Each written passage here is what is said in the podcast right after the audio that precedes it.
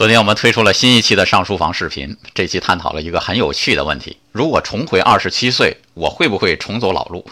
我的答案是当然会，而且会非常愉快的走老路，不然怎么可能有现在的我呢？还有一个想法啊，在节目里没有提到，我走老路更想修正一下过去的懵懂无知犯下的错误。人生最妙的是，你曾经的错误会成为改变的契机，于是造就了后来的你。所以，我们说人生不如意事十之八九。回头来看，要不要感谢这不如意事呢？这期有一个重要经验，就是问题很重要。因为有子墨灵运这个脑洞大开的问题，才有我后来的那番话。